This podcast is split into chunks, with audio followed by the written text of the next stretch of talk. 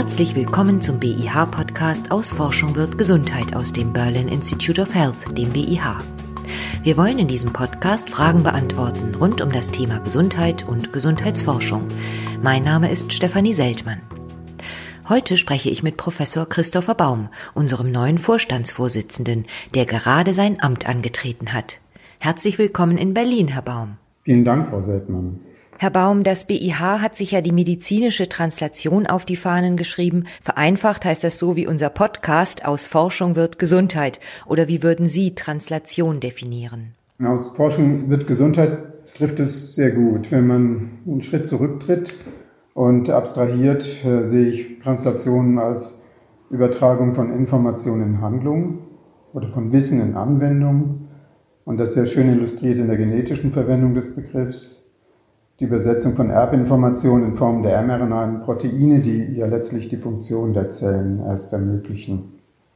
Und viele reden über Translation als wichtigen Beitrag der medizinischen Forschung, aber wenige definieren dabei genau, was sie meinen. Das BIH wäre dann aus meiner Sicht die Einrichtung, die den Prozess der Translation selbst zur Wissenschaft macht, und zwar möglichst zu einer exakten Wissenschaft, also quantitativ, reproduzierbar und auch objektiv. Also kein ganz einfaches Unterfangen. Was muss denn gegeben sein, damit die Translation gelingt? Damit Translation gelingt, brauchen wir mindestens vier Komponenten und viel davon ist schon geschaffen. Also erstens ein Ökosystem des Wissens der Strukturen und Akteure, möglichst an einem Ort und in Berlin finden wir das. Explizit in der Interaktion von MDC und Charité und natürlich auch durch die Gründung des BIH.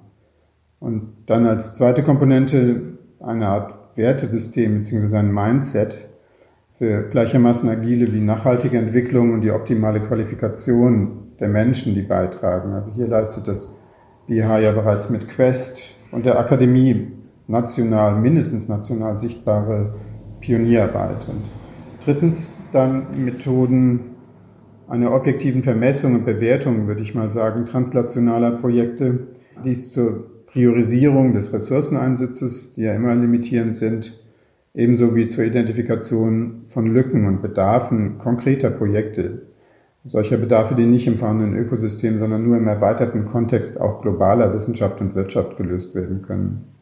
Und dann bleiben natürlich noch, klang ja schon an, die finanziellen Ressourcen, die allerdings sehr von der jeweiligen Aufstellung und der Vorbereitung der Projekte abhängen. Darf ich daraus hören, dass Sie das BIH schon ziemlich gut gerüstet sehen für die Translation? Ja, ich denke, es ist wirklich exzellent schon aufgestellt worden in den letzten Jahren. Ich hatte ja schon ein paar Beispiele genannt, die in einer weiteren Liste fortgesetzt werden können. Und ich bin ja auch wirklich meinen Vorgängern und den Mitarbeitern und Mitarbeitern des Instituts sehr dankbar für diese vielen wertvollen Vorarbeiten, die ich auch wirklich hervorragend zu der von mir vorgeschlagenen Agenda mit einbringen kann und möchte. Es gibt aber auch noch ein paar offene Fragen, die wir gemeinsam lösen müssen. Im Institut gemeinsam und in der gemeinsamen Interaktion mit unseren Partnereinrichtungen, also MDC Charité, aber ich würde auch die Berliner Universitätsallianz dazu zählen und darüber hinaus regionalen und internationalen auch Partnereinrichtungen. Und die Fragen, die wir dabei auch adressieren müssen, ist zum, unter anderem, was ist eigentlich die optimale Organisationsform dieses so besonderen Instituts und welches sind konkret die Handlungsfelder, die wir in dieser Mission besetzen sollten, die weit über den Berliner Raum hinausreichen?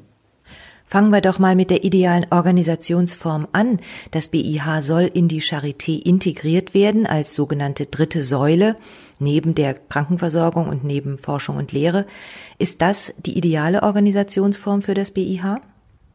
Ja, diese Organisationsform ist ja wirklich innovativ. Wir haben ein bundesgefördertes Institut, 9010 finanziert, kofinanziert durch das Land, das jetzt in eine Landeseinrichtung integriert wird, also außeruniversitäres Forschungsinstitut inneruniversitär integriert. Diese Herausforderung stelle ich mich sehr gerne. Das kann man nur glücklich bewältigen, wenn man eine klare Transparenzrechnung vollzieht, wo der Mitteleinsatz, der vom Bund auch gewährt wird, klar seinen Widmungen gerecht eingesetzt wird und zugleich wir den Mehrwert im Ökosystem des Berliner Raums und der Integration in die Charité realisieren.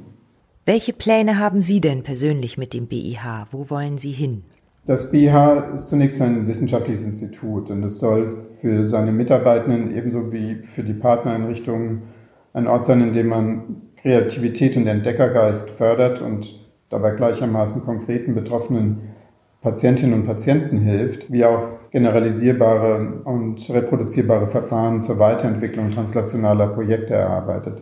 Also konkrete Hilfe für Menschen, das muss man darstellen und auch abstraktere wissenschaftliche Weiterentwicklungen, die generell dem Feld weiterhelfen. Die eigenen wissenschaftlichen Entwicklungen des BH fokussieren aufbauend auf den bestehenden Stärken und Expertisen auf die Gebiete der Präzisionsmedizin und Biomarkerentwicklung, der regenerativen Medizin und auch wesentlich der digitalen Medizin. Das sind alles Handlungsräume, die ich gerne übernehme und in denen akademisch geleitete Entwicklungen maßgeblich für Innovationen sind. Also nicht Handlungsräume, die maßgeblich aus dem wirtschaftlichen Bereich ihre Innovationen ziehen, sondern in der Tat aus der Forschung öffentlicher Einrichtungen.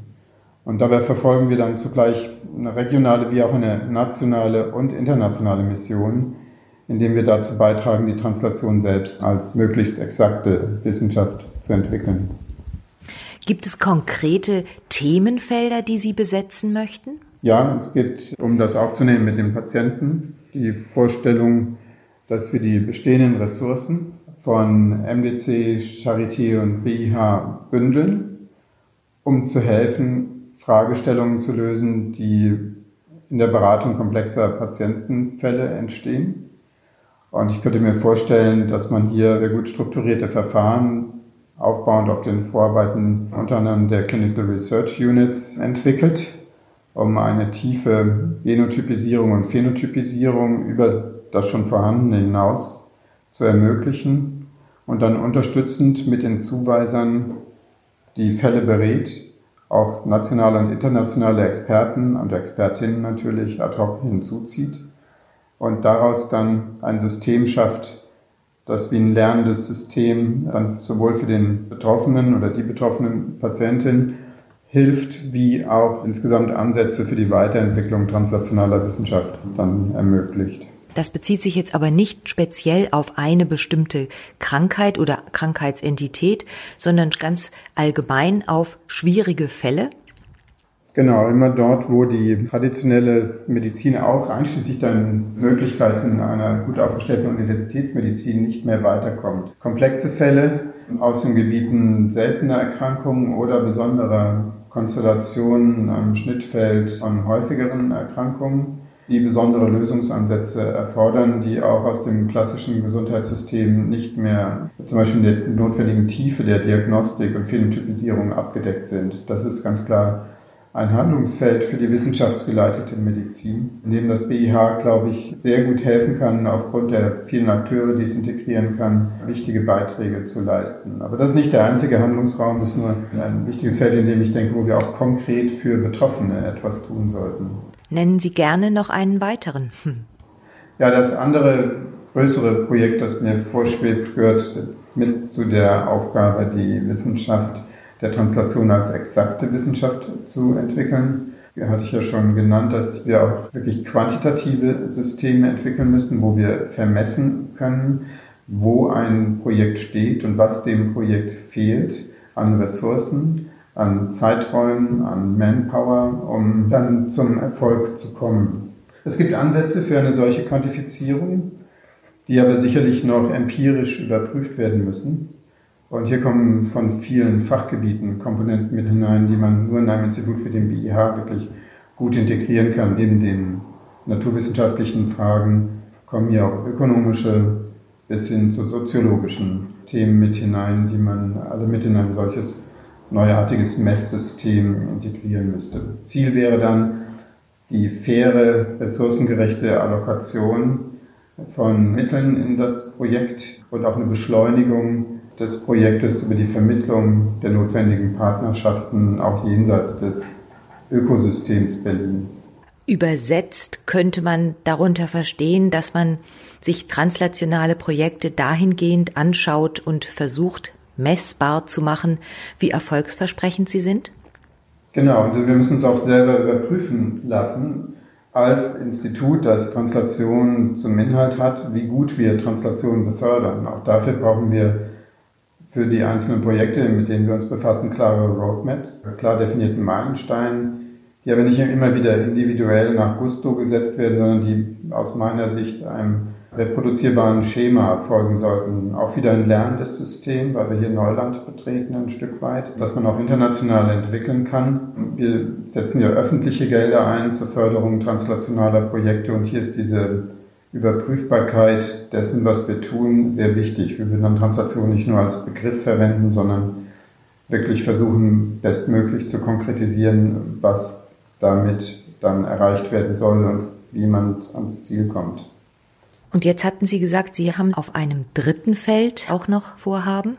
Das betrifft insgesamt nochmal die Integration der ganzen Datenwissenschaften im Berliner Raum. Das ist ja hervorragend, was dort für ein Umfeld geschaffen wurde. Und hier wird es wichtig sein, dass man mit den Akteurinnen und Akteuren aus diesem Gebiet nochmal sich zusammensetzt und überlegt, wo man dann gemeinsame Handlungsfelder oder Use Cases definieren kann. Das kann verwandt sein mit dem erstgenannten Handlungsfeld der Beratung komplexer Fälle, muss sich aber nicht nur darauf beschränken. Und natürlich, das mir ein Herzensanliegen ist, äh, der Bereich der regenerativen Medizin. Grundsätzlich mir ein wichtiges Gebiet, die Weiterentwicklung der ATMPs, also der fortgeschrittenen therapeutischen Medizinprodukte, wie sie aus dem BCAT kommen, dem Berliner Zentrum für regenerative Therapien, das ja ein Bestandteil des BIHs ist, ähm, das wird natürlich auch eine wichtige Rolle spielen. Herr Baum, Sie haben gesagt, das ist Ihnen so ein bisschen ein Herzensanliegen. Das liegt vielleicht daran, dass Sie in Ihrem früheren Leben mal Wissenschaftler waren, Molekularbiologe im Labor und auch zum Thema Gentherapie geforscht haben. Ist das Thema Gentherapie ein Zukunftsthema nach wie vor? Ja, es ist ja auch ein Feld, in dem paradigmatisch man die Ups und Downs neuer Wissenschaftsgebiete sehen konnte. Und wir waren in unserem Labor, war zum Beispiel auch in enger Interaktion mit Akteuren, die heute am BIH sind, wie Christoph von Palle, sehr involviert, auch die Downs, die unvorhersehbaren nachteiligen Effekte genetischer Interventionen in Zellen zu untersuchen, neue toxikologische Ansätze zu entwickeln, damit man schneller Grundlagenentwicklung guten Gewissens in die Klinik bringen kann. Gentherapie ist mir schon ein wichtiges Thema, aber ich habe mittlerweile auch genügend Abstand zur eigenen Forschung, dass ich hohe Wertschätzung auch habe für viele andere relevante Forschungsfelder. Sie wird eine Rolle spielen, aber bestimmt nicht die einzige dominierende Rolle im BIH. Jetzt haben Sie es schon gesagt, die Gentherapie hatte Ups and Downs. Das teilt sie ja mit vielen Forschungsgebieten und insbesondere auch mit translationalen Ansätzen. Da gibt es sehr viele Downs. Müsste man nicht auch den Fortschritt eines translationalen Ansatzes als Erfolg werten, wenn man herausfindet, so kann es nicht gehen und damit so ein bisschen die Angst vorm Scheitern nehmen? Unbedingt. Jede explorierende Wissenschaft muss immer eine Risikobereitschaft mit sich bringen, die natürlich auch eine Wahrscheinlichkeit des Scheiterns beinahe höher werden lässt als die Wahrscheinlichkeit des Erfolges.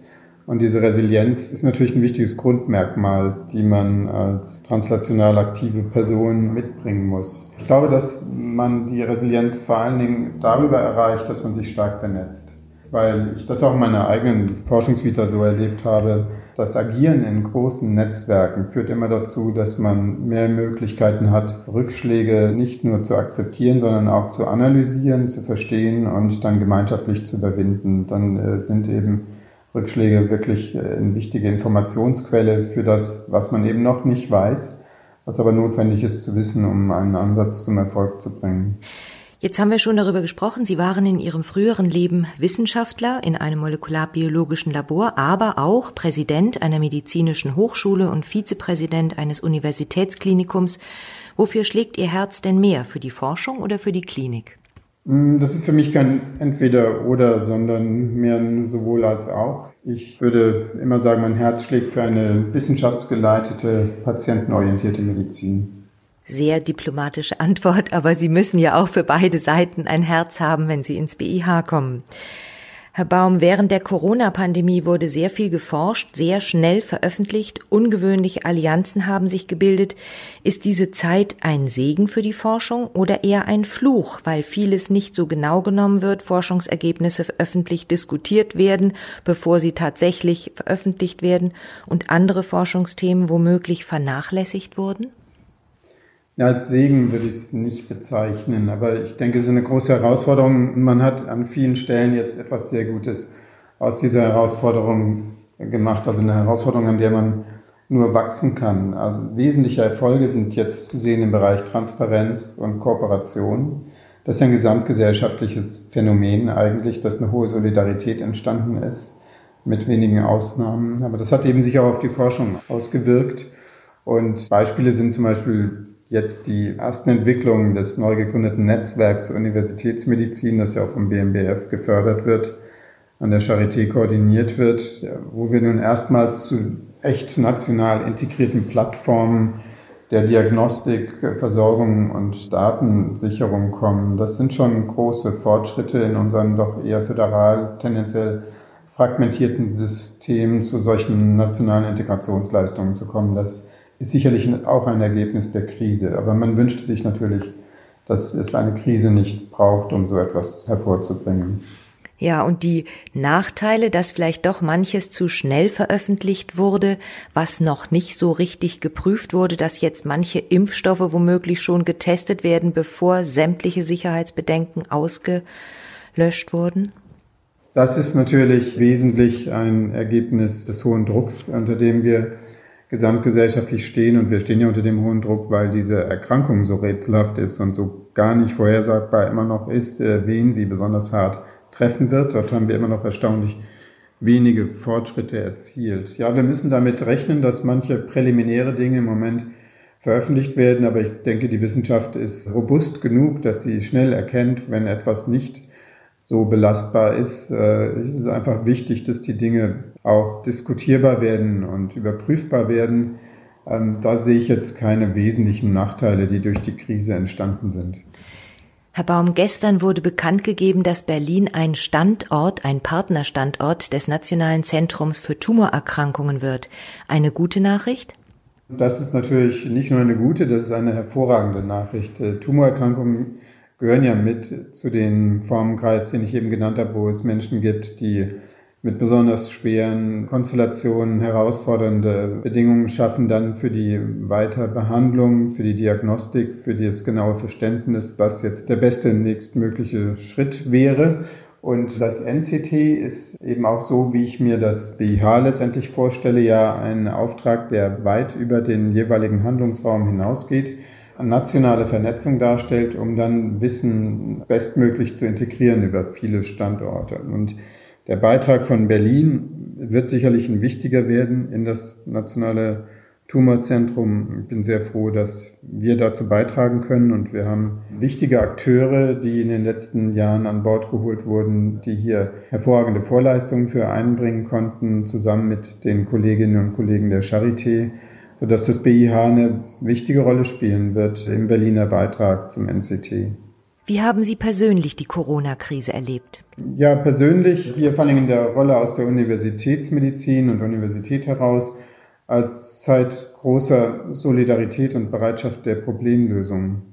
Aber eben auch als große gesellschaftliche Herausforderung, die wir immer noch tagtäglich äh, bewältigen müssen. Ich bin allen doch sehr dankbar, die hier wirklich zu dieser Bewältigung sehr aktiv beitragen, auch mit gutem Beispiel vorangehen oder gesellschaftlich wichtige Rollen spielen in der Aufklärung, so wie Kollege Drosten das tut. Das ist schon eine eminent wichtige Leistung. Und an den Universitäten würde ich mal hervorheben die Leistung der Studierenden, die unglaublich kooperativ mit den Einschränkungen umgehen, gemeinsam mit den Lehrenden die Formate optimieren um dann den Studienerfolg immer noch zu ermöglichen. Das ist auch hier sehr, sehr bemerkenswert, wie konstruktiv man mit der Krise umgegangen ist und wie groß da auch die Hilfsbereitschaft allenthalben sich zeigt. Also insgesamt eher positiv. Genau, also dieses Erlebnis der Solidarität und der konstruktiven Bewältigung einer so schweren Krise, ja, unbedingt positiv und das natürlich nicht so überschattet wie in anderen Ländern, weil wir hier im Gesundheitssystem auch keinen Kollaps erlebt haben. Wir haben viele tragische Fälle in denen Menschen betroffen sind, denen man nicht mehr helfen konnte. Aber wir haben zum Glück noch nicht diese wirklich apokalyptischen Zustände, die in anderen Ländern aufgetreten sind. Das ist äh, natürlich auch wieder eine gesamtgesellschaftliche Leistung und deswegen kann man die Krise noch, sagen wir mal, relativ positiv erleben, weil sie sich nicht so schlimm manifestiert hat an der Stelle. Herr Baum, gibt es ein Leben außerhalb des Chefbüros? Was machen Sie in Ihrer Freizeit?